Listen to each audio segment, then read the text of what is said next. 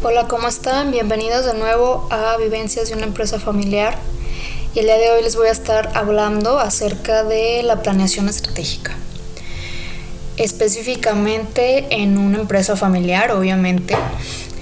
Eh, como sabemos, bueno, la planeación estratégica es una herramienta que realmente pocas empresas utilizan, ya sea familiar o no familiar pero que realmente es indispensable para definir el rumbo de la empresa. Y hablando de una empresa familiar, bien sabemos que es un tipo de sociedad o empresa que es muy particular, ¿no? Debido a que la familia está involucrada dentro de la propia empresa, ya sea a nivel de propiedad o a nivel operativo de dirección, ¿no? Entonces la planeación estratégica tiene que ser adaptada a este tipo de empresas. ¿sí?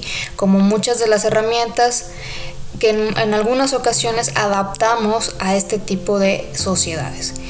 Básicamente, bueno, como en la vida común y corriente, en nuestra vida personal, tú probablemente has hecho planes, ¿no? Eh, cada quien se ha, evaluado, ¿sí? Cuáles son sus debilidades, sus fortalezas, hacia dónde queremos ir, Cuál es nuestra visión de vida, qué, cuáles son los retos que queremos alcanzar objetivos que queremos alcanzar y inclusive podemos hacer planes para el día de mañana, planes para la siguiente semana, dentro de un mes, dentro de cinco años, dentro de 10 años o muchos más años adelante. En la empresa familiar, bueno, en cualquier empresa, también debe pasar lo mismo. ¿Sí? ¿Cuál es esa visión que la empresa tiene y en este caso la familia tiene respecto a su negocio o sus negocios en un corto, mediano y largo plazo? ¿sí? Aquí la visión de la empresa se deriva desde la familia. Desde la familia se va a determinar hacia dónde quieren llevar sus negocios, cuáles son esos valores, esa, esa filosofía empresarial, ese compromiso que quieren llevar y comunicar hacia la empresa. Entonces, aquí el, vector o el, rector que va a definir la visión de la empresa es la familia.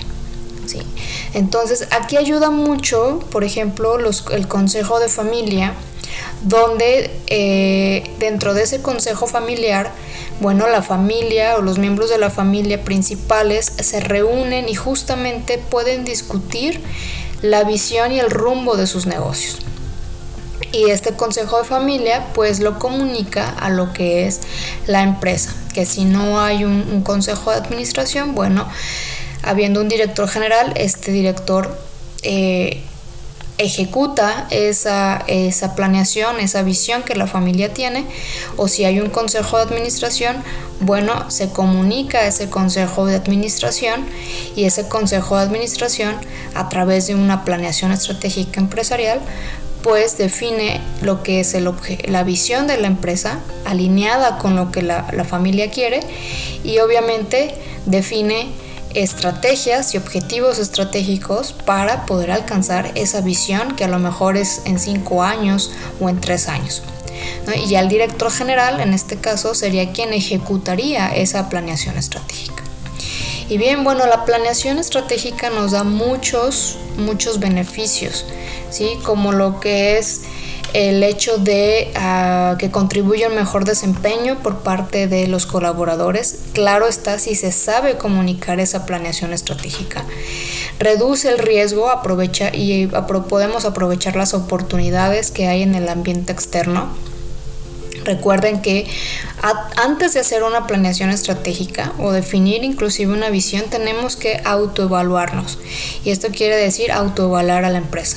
Es decir, tengo que evaluar mi situación interna, mis fortalezas, mis debilidades, pero también cuáles son esas oportunidades y amenazas que existen en el ambiente externo y que necesito planear, ¿sí? que necesito considerar más bien para poder hacerles frente a esas amenazas o aprovechar esas oportunidades.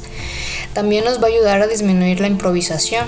¿sí? Comúnmente siempre eh, estamos eh, pues obviamente apagando fuegos todos los días o la operación del día a día nos supera y improvisamos en muchas ocasiones. La planeación estratégica contribuye a disminuir más no eliminar esa improvisación. Jamás vamos a eliminar al 100% la improvisación, pero sí podemos disminuirla. Eh, también vamos a, eh, nos ayuda a que las decisiones estén basadas en hechos y no en emociones y esto es muy común en las empresas familiares donde pudiera ser que el fundador ¿sí? o la familia que dirige la empresa puede tomar decisiones no fundamentadas en información, en datos duros, sino en el feeling, ¿no?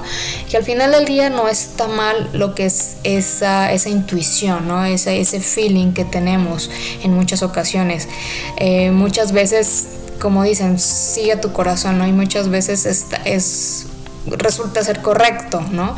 Pero bueno, hablando de negocios es mucho, eh, mucho mejor tomar decisiones con base en números, con base en información dura también nos va a ayudar obviamente a definir un rumbo estructurado para la organización. ¿Por qué? Porque ya vamos a definir un objetivo, ¿sí? Hacia dónde, qué queremos alcanzar, ser los mejores, eh, diversificarnos, queremos expandirnos, queremos exportar, queremos, ¿qué es lo que queremos hacer? ¿Cómo visualizamos a la empresa en cinco o tres años? ¿Cuál es ese, ese sueño que nosotros tenemos respecto a nuestra empresa y que queremos lograr?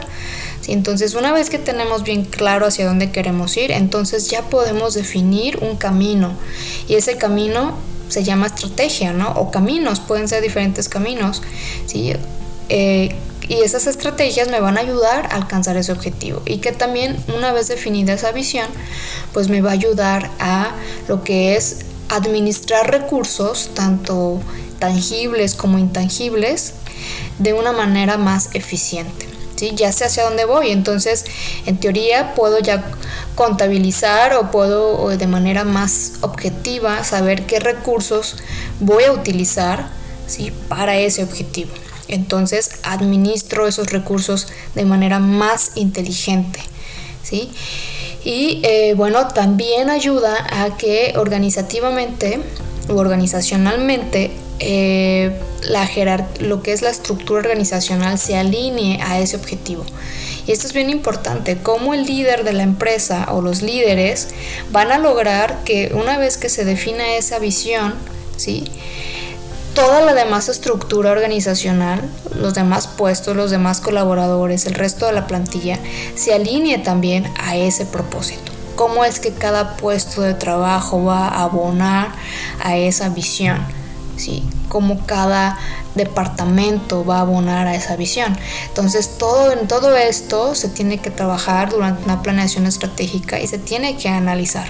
Entonces, aquí entra mucho en juego lo que es la comunicación entre dentro de la organización que es sumamente importante porque bien si podemos hacer una planeación estratégica pero si el líder no la comunica o los líderes no la comunican o no la saben comunicar pues la planeación estratégica y esa visión obviamente no se va a cumplir, Y también obviamente aquí entra mucho el tema del liderazgo.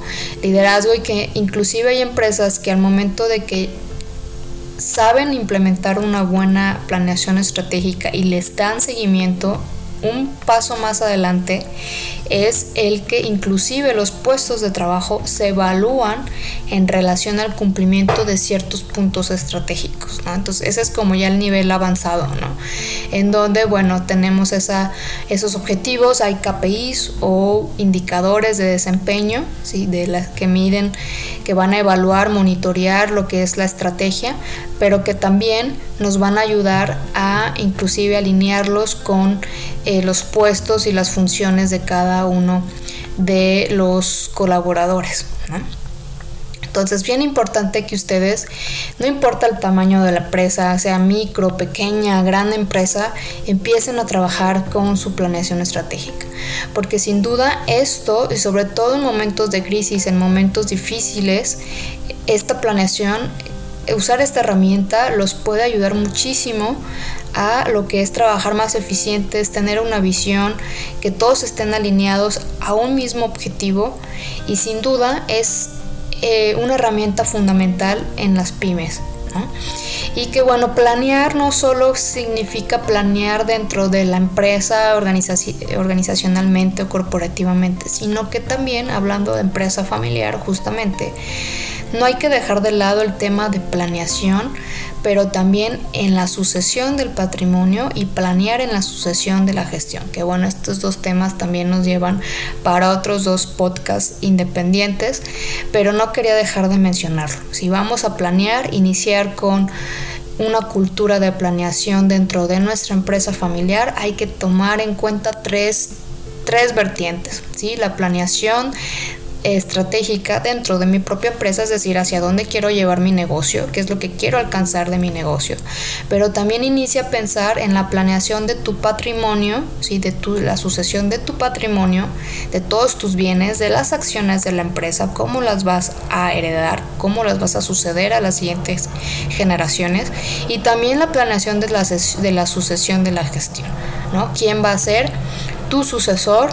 Una vez que tú no estés y no esperar a que llegue la muerte y pues se dé esa sucesión causal, ¿no? Como consecuencia de, de, ese deceso, sino que de manera anticipada planeemos esa sucesión y se prepare, se elija un sucesor para que de manera armónica puedas tú traspasar el mando. Entonces, como aprendizaje del día de hoy de este podcast, los invito bueno, a recordar de la importancia de la planeación estratégica, cómo es tan importante en una empresa familiar y que empiecen, los invito a que empiecen a considerar esta herramienta, a implementarla ¿sí? Pero recuerden, no solo dentro de su empresa, pero también en la sucesión de su patrimonio y en la sucesión de, su, de la gestión o de la dirección de su empresa. Bueno, sin más, muchas gracias por escucharme el día de hoy y continuaré subiendo más episodios de vivencias de una empresa familiar.